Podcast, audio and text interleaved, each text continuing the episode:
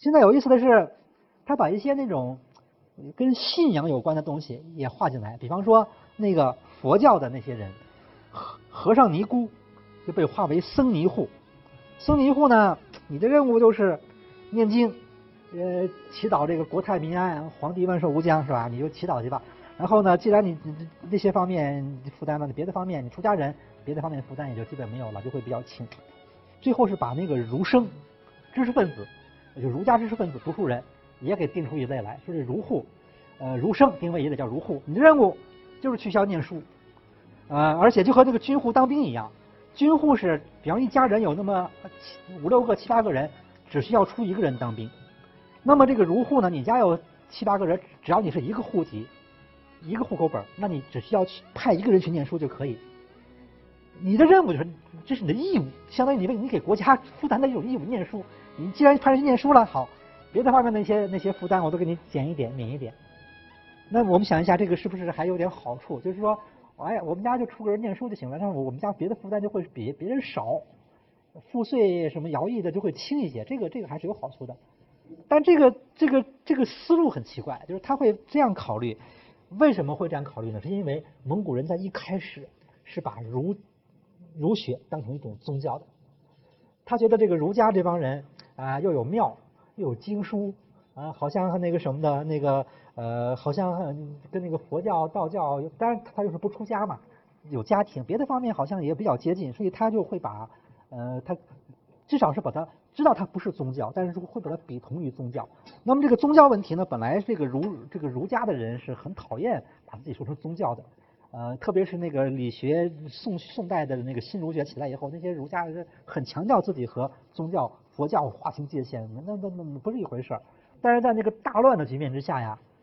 这个顾不得了。那个这这这你你你还当我是宗教得了？这样的话你还可以保护我。要不当你宗教的话，到到时候就一片就破坏，到时候你就你就你就你就更惨了。所以呢，也就只好默认了。这样的话，到后来他虽然是知道他不是宗教，但是总觉得这个还是不能完全转过来，就觉得他还是比较差不多。说既然那和和尚都去念经，道士也念经，你们也去念你们的经好了，就念去吧。你念了以后，就当你给政府这个这个那个承担了一种义务，然后别的方面我还优待你。那这方面这样的话呢，这蒙古人会觉得我对你很好啊，对不对？我对你，你你又不是那个去干苦力，而是你去念念书，我就就说明我对你这波人呢也很不错。他就觉得我已经做得很好了。但是这个真的这个儒生会会不会满意呢？不会满意。为什么？因为他去念了半天经，那那去去念书，念完以后呢，我得他他要工作呀，那个他想做官啊，呃，但这个这个就没有那么多机会了。这个他没考虑啊，还要做官，这个的话就。因为你想，那和尚道士，人家念完经也不要求做官，这个，而这个儒生，你还要做这个这个这个问题，政府就不怎么管了，反正也稍微管一管，但是最后也解决不了。呃，就是这个儒生做官的问题，始终是这个仕途不畅，就念了半天书是没有官做的。那这个他当然不能满意了，所以这这就是一个双方这种文化背景不同啊，他这个这个就在这个问题上，他就会呃，它形成一种很奇奇怪的这么一种一种矛盾的这么一种一种情情况。就一方面认为我对你很好，另一方面还很很不满意，这就是这个这个这个诸子户里面有这个儒户很有意思的。另外户籍方面还要讲一下，就是元朝有一种特殊的户籍特殊的人口，就是奴隶。啊，今就今天的话，我们叫奴隶的，当时叫什么叫驱口？那么它是贱民。呃，这个奴隶的东西呢，就中国古代的奴隶制其实是一直很早就有了。啊，包括像那个呃汉代的奴隶都很多的。呃，甚至于唐代，唐代的奴婢，嗯，也法律里面也自己专门规定，就是是那个和良民不同啊，包括如果被人打死都不要偿命的。呃，那么这种这种社会上的这种不平等、良贱之分。这个在那个唐代到这这这古代一直有，但是呢，这中国古代发展它是这样，越往后面这个良贱之分越来越越越来越那个那个小。你像到宋代吧，宋代也有这个奴婢，呃，但是宋代的奴婢呢，基本上都是以雇佣制为多，就是说我是雇的，比方说我们家没有丫鬟，我雇个丫鬟，当然在这个雇佣期限之内，他得干这干那，挺辛苦的，就是剥削他劳动，但是一旦期满，他就。就可以自由走人，那就那我不能欺负他了。就说是这样子的一种这个这种雇佣制的这样的一种一种一种关系，它就比较平等一点。那种呃通过各种非法手段强占，把那个一个良民变成贱民，然后世代剥削，呃，还不当人看，相当于财产，这样的一种野蛮的做法，那在中国古代已经已经慢慢慢慢已经少了。但是现在呢，随着这个女真、蒙古这些边疆的，因为它的社会发展阶阶段相会滞后，这样的民族入侵，它把这个东西又带进来了。所以这个元朝这奴隶，你看这个阶层一下就多起来了。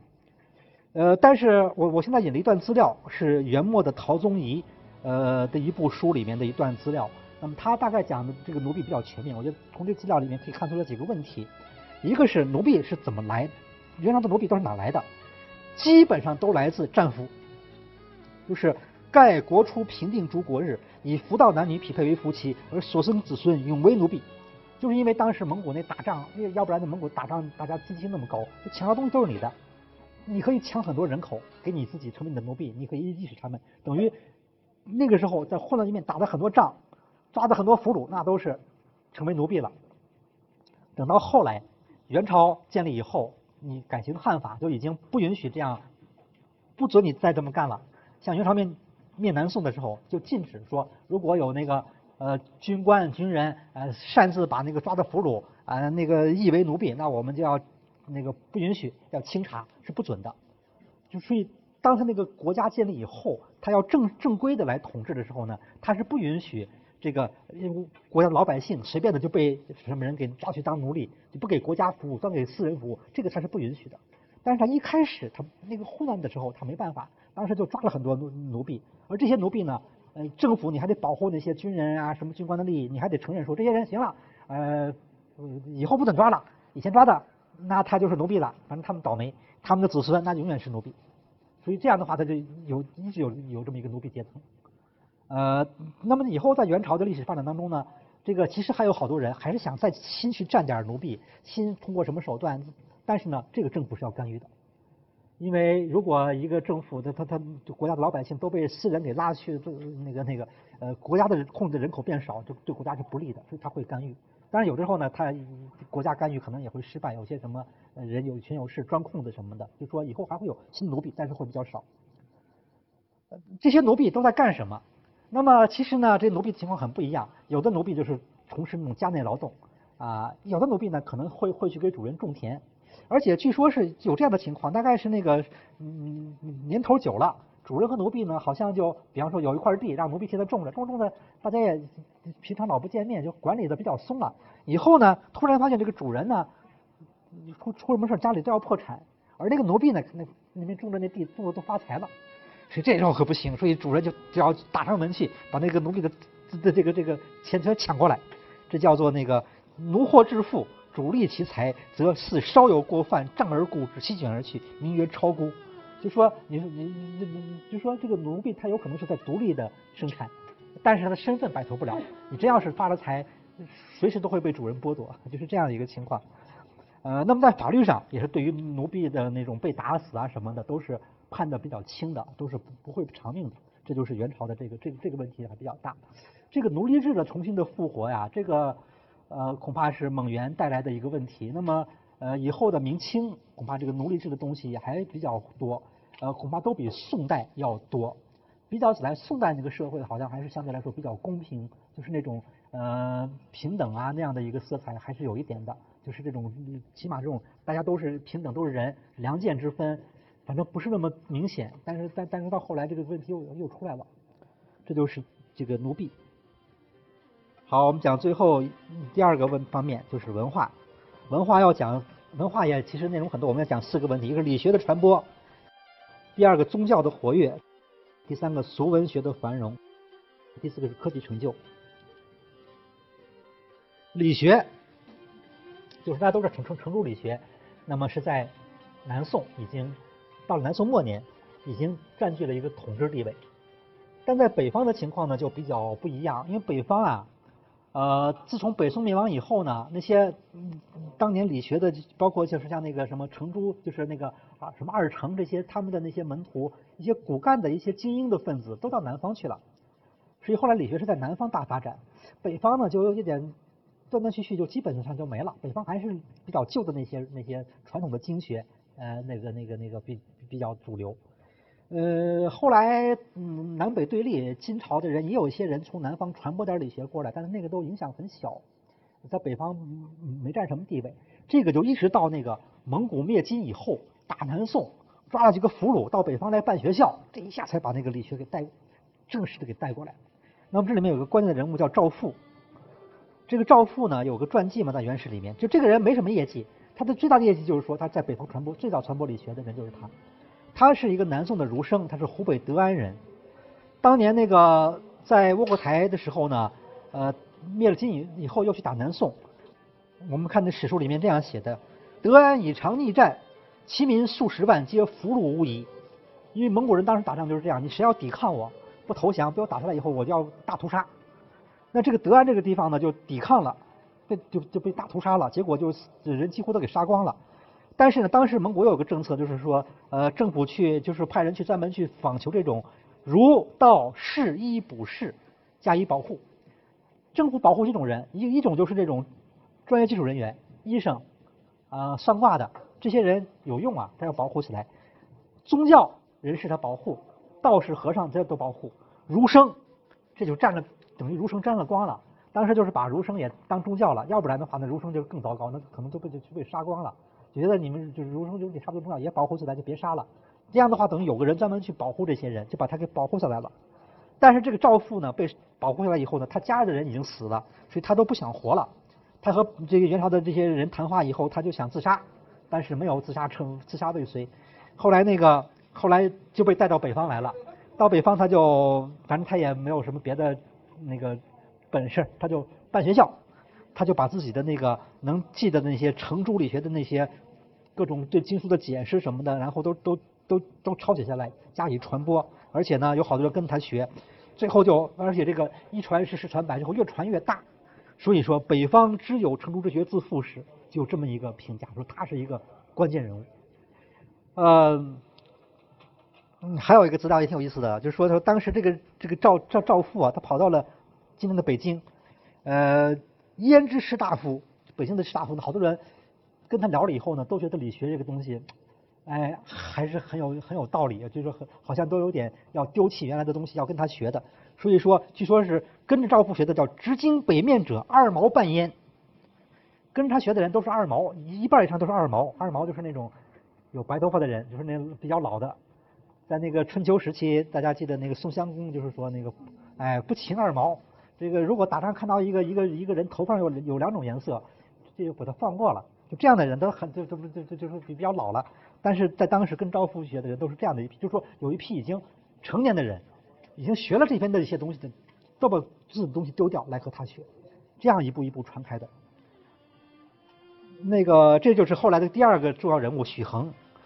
呃因为许衡后来做了那个忽必烈的那个国子监的校校长，传播。这个许衡呢是河南焦作人，我去过他们那个老家那地方，那个地方的学校就贴这么一个大标语，说弘扬许衡教育思想什么的，我看还挺有意思。在他老家的那地方那个学校贴的，这个许衡就是啊，他就属于那种本来都是没有，他年纪很大了才开始改学理学，但他认为理学有道理，他就把以前东西全丢掉了，就认真的钻研。后来呢，因为他是忽必烈的谋士，忽必烈就让他去办学校，他就那个教了几个蒙古小孩念书，呃，那个当然以以教蒙古小孩为主，也还有些汉汉人的那个小孩旁听，就这样的开始传播。当时他做了几种教材，这教材你看这有一段都是白话，都非常简单的，就讲那个《大学》《中庸》那几部经典著作吧，加以传授。呃，他讲的呢还比较那个浅显易懂，而且也也深入浅出，所以后来那个他教学的效果不错。啊，到后来呢，他他那些学生好多人都都做了大官儿。虽然他那些人的文化水平也不见得后来很高，但是起码对于理学这个东西呢，他有点基础了。他以后对于理学这东西呢，也会加以保护，就会是会会会有所照顾吧。所以后来理学的这个这个进一步的发展，就和这个许衡这个这个这个办办教育很有关系。而且当时许衡呢办教育呢。那他他他就编了一些教材，这是他这是他在中央的那个国子监的这个教材。后来呢，全国学校呢，全国统一了，全国教育也要也要统一，都要颁布统一教材，也就至少是有一些那个官方的一些指定教材吧。大家说那那就看国子监你们在用什么教材，一看是程朱理学的，那那地方也就跟着用，所以一下就把地方给带起来了。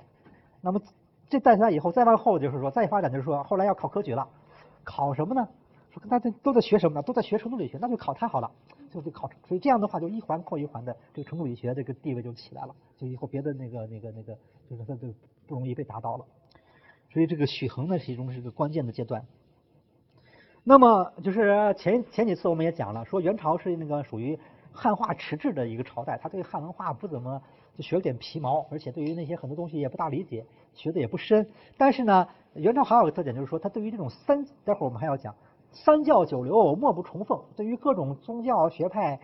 只要你是个好像是独独成一派的这样东西，他都都比较尊重。就是你觉得你有自己一套东西，你肯定是那个有些什么呃那个那个那个嗯独到的地方，你可以和上天沟通，哎，你可以祈呃这这可以帮助保佑我们国家什么什么国泰民安呀，皇帝的那个长命百岁啊，你有这本事，所以他都会有所照顾。那么同样对于儒家呢，也挺照，应该说也也颁布过好几个尊孔诏书，而且把孔子呢也抬得挺高的。呃，因为这些诏书都是汉人写的嘛，但但是抬得很高了，还封了叫做大成至圣文宣王，一个很高的一个一个一个头衔了。那么这个像这样一个碑呢，现在在北京的国子监还有保存的。像这样的一些东西，你看上去觉得好像也挺尊崇儒家的了。呃，但是呢，当时儒家并不满意，为什么？就是说因为这儒家是这一套东西，你要看他对佛佛教、道教那那些尊崇是有过之无不及，好像儒家就有点。那种还很独一无二的地位那是没有，所以这个这个就是有这么一个一个矛盾的现象。但是说就就就就对儒家来说呢，他该做的那种表面文章还做做得到的，而且对孔子呢也一再的加封和尊崇。在这样的条件之下呢，所以后来就开了科举。开科举是呃比较晚的事情，是这个公元一三一三年才颁布规定，一三一四年正式考试。呃，这个中央科举的话呢，它有好多。重要的重要的特点要讲一讲。第一个就是说，它是四等人分别考两套题，单独录取。比如说，蒙古色目人，这是汉文化圈以外的人了，他也考科举，但他考的题很简单，他有一套题专门的题，他题比较简单。然后呢，我单独录取这一波人就就就汉人男人，你们这汉族这些人，你们是汉文化的，不不本来就是汉文化的东西，你们我再考你们另外一套，这道题比较比较难，A。就 A 卷 B 卷，这 B 卷比较难。然后呢，我我我我我我照这个的单独再录取。这个地方就你可以看出来，这蒙就是元朝就是说，其实这这个地方就挺不公平的。为什么？因为就民族等级制度，它什么地方都要都要有。就说你在元朝蒙古色目人，你人很少，而且你们本来就有很多当官的机会，你好多是贵族子弟什么的，就是你你要你有好多特权了。但是呢，既然我开了科举，我这样一个有好处，那我们的人不能少，我们得分一半名额。他一下就给分掉一半名额。题又特简单，然后那个那个呃录取的人，你看他他就每年录取一，就每次录取一百，蒙古色目人就要占五十。你想蒙古色目人还有多少人？那汉人男人全国那么百几几百倍于他的那个成百上千倍于他的那个人，哎，分另外五十个名额，这就很不公平了。呃，反正但当时就这么搞，所以就搞了这个两套题 A、B 卷的制度。第二个非常重要的变化，考经义不考词赋，这是一个很大的变化，就是说那个。到底考什么？这个过去自古以来，就是这这就说那个就是科举建立唐唐朝以来就一直争论，科举考试考的内容合理不合理？就是经常是后就大家都认为就是所考非所用。呃，像唐代呢，呃进士科考杂文、诗赋什么的，都是文学作品。这东西你说跟你以后你以后从政，呃判案子什么那种治理老百姓有多大关系？好像也没有没有太大关系。但是因为考科举，你总得考点东西，你不考东西吧，显得就是说必须得有一个统一评分标准的那么一个能拉开档次的这么一这样的一个考试方式，才能够录把把人挑出来。要不然的话，你不好挑。那既然是考要拉开档次，要评分标准要要确定，那样的话就选择的余地就比较有限。所以他过去考诗赋，他有因为诗赋的话那个格律什么的典故那都很好，一看好和不好比较容易判断。但是这个考诗赋呢，就会引起批评，说都许多是那种浮华之士，就是只会那个写文章，夸夸其谈，那个那个不会办事儿，可能会有这样的人出来，所以就会引起引起批评。那么还有一个办法就是什么呢？考儒家经书。过去呢，唐朝考明经，就是考死记硬背。后来王安石改革，考经义。王安石改革是一个很大的变化，就是说那个我我考经书，但是我不考你死记硬背，我考你写作文。我给你一道那个呃儒家经书里面出一个题目，比方说“学而时习之”，你给我写篇作文，看你对这个儒家思想的理解到不到位。同时呢，也看你文章写的好不好。哎，这个就比较合理。那么现在呢，元朝就有这两种选择，我是考经义还是考辞赋？那当时就决定考经义。好，这个这个选择非常关键呀，以后彻底就把以后的那个路给那个那个那个方向给指明了。因为以后的明清一一直是考经义，以后就就是考考考科举呢。嗯，那种文学的东西就比较退居其次了。当时呢，那个呃，关于这个文件，元朝颁发的文件里面是这样说的，因为这这也体现蒙古人的观念，说学秀才的经学辞赋是两等，就说这帮汉人啊，这些如知识分子呀，他们有两大派，一派是研究经学的，一派研究是那个呃文学创作的，写诗写赋的。说经学这个好，经学呢说的都是修身齐家治国平天下的勾当，这个好。慈父呢是吟诗刻赋做文字的勾当，这个有点莫名其妙。就是在蒙古人看来呢，他觉得那个你要研究儒家经书，哎，讲一些大道理、伦理道德啊，治国，他觉得这个有用。而伦理道德的那些东西呢，虽然是儒家的吧，但是有些东西和草原上的那种伦理道德观念呢，很多东西也是相通的，什么忠孝节义，他他也大差不多。所以他觉得这你们这派理学的一些人，这个这个还是比较好的。这个这个，首先是。自我修养，然后呢，修身齐家治国平天下，一环一环扣一环，好像哎听着比较好，比较有用。而你那那一派文搞文学的人，每天吟诗作赋，这我也看不懂，那个典故我根本不知道，这个不知什么东西，干脆说这个一点用没有，干脆我们就不要他了，一脚把他给踢出去了。这样的话呢，他说这样的话，我们就以后就我们就立一个德行明经科，那么我们考四书五经，其中呢，呃，具体的那个。判卷标准是以程子、朱惠安注解为主，说这样的话，我们可以哎，估计能取得不少人才。这般取人啊，国家后头得人才去也。这就是非常大臣的那个呃这样的一个判断。那这个判断就得到了皇帝的批准，而且以后就整个这个这个发展就就朝这路子发展下去了。那明清也是考经义嘛，后来变成八股文，就更严格一点。